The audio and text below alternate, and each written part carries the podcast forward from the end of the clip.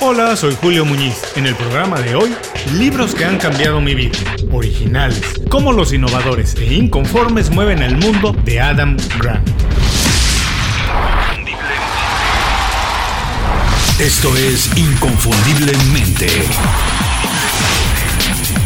Aprende a ser tu mejor versión.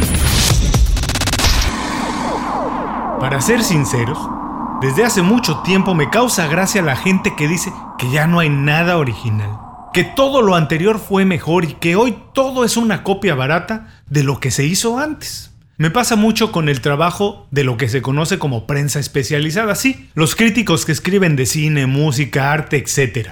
Es muy común que descalifiquen las cosas que analizan, por ejemplo, discos, programas de televisión, libros o películas, argumentando que no es original, que es una copia o que se robó alguna idea de otro lugar. Para mí eso no es nuevo, yo creo que siempre ha sido así. Todo tiene alguna influencia de algo anterior y no tiene por qué ser un problema. Lo que me causa más gracia es que ellos siguen haciendo la crítica como se ha hecho siempre. No ha cambiado en años y a pesar de eso se atreven a decir que algo no es original.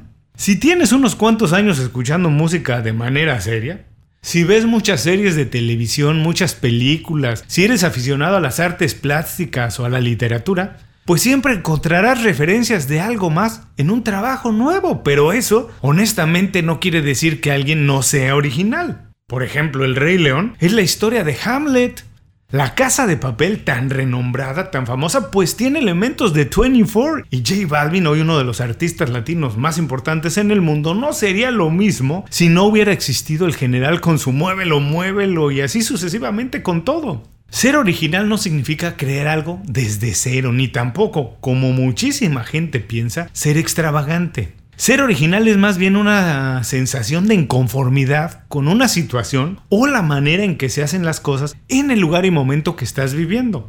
Esa es la premisa principal que me hizo leer originales, cómo los innovadores e inconformes mueven el mundo de Adam Grant. Grant comenta que hace algunos años un grupo de estudiantes se acercó a él para invitarlo a invertir en un proyecto nuevo. El plan era transformar una industria completa vendiendo productos online, en línea. De inmediato preguntó si pensaban trabajar todo el verano en ese proyecto y si consideraban involucrarse de tiempo completo una vez que se graduaran. La respuesta fue no a las dos preguntas. Su idea era hacer algunas pruebas, ver qué pasaba y a partir de eso tomar una decisión. Pasaron seis meses, faltaban pocos días para el lanzamiento y no tenían ni siquiera la página de internet lista. Obviamente Adam declinó la invitación a invertir. La compañía en cuestión de la que estamos hablando es Warby Parker y venden anteojos en Internet. Hoy es considerada una de las compañías más innovadoras del mundo y está evaluada en más de un billón de dólares. La moraleja en esta historia es que ser un poco lento para arrancar, no preocuparse por ser el primero, tener varios proyectos caminando al mismo tiempo, fracasar muchas veces, incubar las ideas por mucho tiempo y desarrollarlas lentamente, características que no asociamos con alguien original, características por las que Adam Grant perdió tal vez la mejor oportunidad de su vida, lejos de distanciarse de la originalidad, pueden ser su secreto más grande. ¿Quieres saber cuál es el concepto de original en nuestros días? ¿Cuáles son las ventajas de ser un original y cómo desarrollar las habilidades que se necesitan? De eso vamos a platicar hoy. A continuación, originales. Cómo los innovadores e inconformes mueven el mundo de Adam Grant. ¿Qué vamos a aprender hoy? 1. ¿Qué significa la originalidad en el contexto de nuestros días? 2. ¿Cuáles son las principales características de una persona original? Y 3. ¿Cómo podemos adquirir, desarrollar y utilizar esas características para nuestro desarrollo profesional. El programa de hoy es presentado por Las 5 Razones. Las 5 Razones es una lista de recomendaciones semanales pensadas específicamente en ti. Es un boletín con consejos, herramientas e ideas fáciles de aplicar para mejorar tu vida profesional o tu negocio. Visita inconfundiblemente.com y suscríbete de manera gratuita. No tienes que hacer nada, nada, nada más. Una vez que te suscribes al boletín, nosotros nos encargamos de que todos los viernes sin falta recibas un email detallado y fácil de leer con estas herramientas. Toma las riendas de tu vida. Anda, visita hoy mismo inconfundiblemente.com y suscríbete de manera gratuita para empezar a recibir nuestras recomendaciones.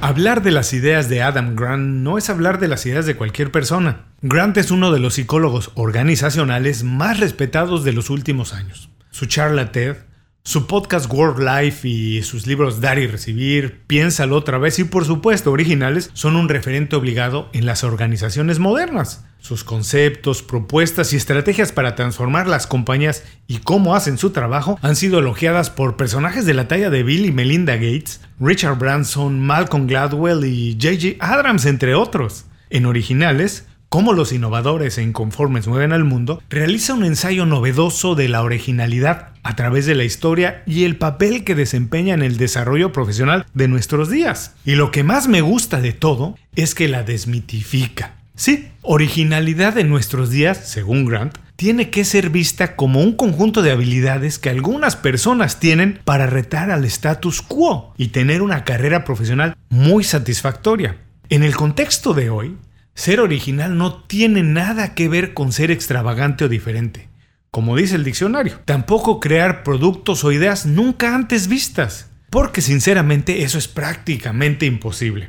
Hoy, ser un original significa tener una visión y estrategia para hacer la realidad. Pero más que nada, significa tener el valor para resistir toda la oposición interna y externa a la que te vas a enfrentar para llevarla a cabo. Por supuesto, todos tenemos ideas buenas, malas, incluso ideas que pueden cambiar al mundo, pero compartirlas y realizarlas requiere de mucho coraje. La primera y más importante característica de una persona original, nos dice Grant, es tener la valentía para tomar acción. Para acabar pronto, las personas originales son aquellos que se levantan, los que opinan, los que manejan el carro de la creatividad y están dispuestos a mejorar al mundo a través de su imaginación. No les importa si son los primeros, si se equivocan en el camino o cuánto tiempo les tome. La próxima vez que veas a alguien extravagante, no caigas en la trampa. Lo más probable es que no se trate de un original y lo único que está buscando es tu atención para venderte una idea mala.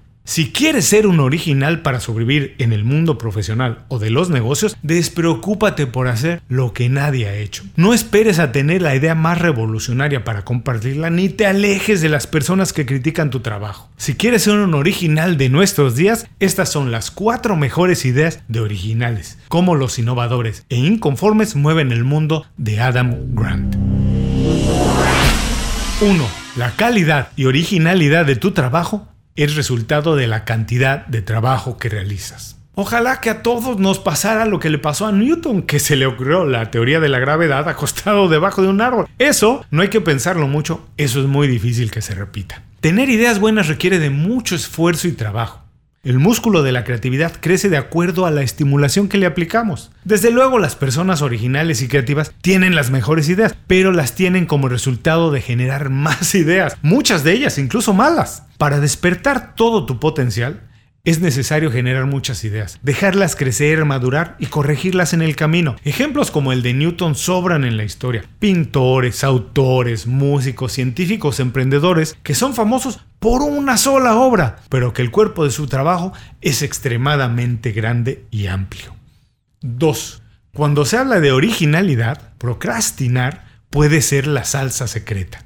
Procrastinar es un bicho maldito para la productividad, pero si hablamos de originalidad, puede ser un buen aliado. A pesar de sonar raro, se ha comprobado que las personas que acostumbran a procrastinar también suelen ser las personas más creativas. Por un lado, cuando tienes una tarea por realizar, pero no estás activamente trabajando en ella, no quiere decir que desapareció por completo de tu mente, de tu cerebro, no, se mantiene ahí y de manera inconsciente siempre estás trabajando en ella, en su maduración, en una solución o en la búsqueda de transformarla. Y por el otro lado, la presión de saber que una fecha de entrega se está acercando y no has trabajado, bueno, pues te obliga a poner más energía en su resolución, buscar diferentes alternativas para resolverlo y bueno, incluso hasta para salir nada más bien librado. Por ejemplo, es conocido que Martin Luther King Jr. nunca terminó su famoso discurso de Tengo un sueño y que intencionalmente no lo escribió, no escribió el final, lo dejó incompleto para tener la oportunidad de improvisar en el momento. Procrastinar también te permite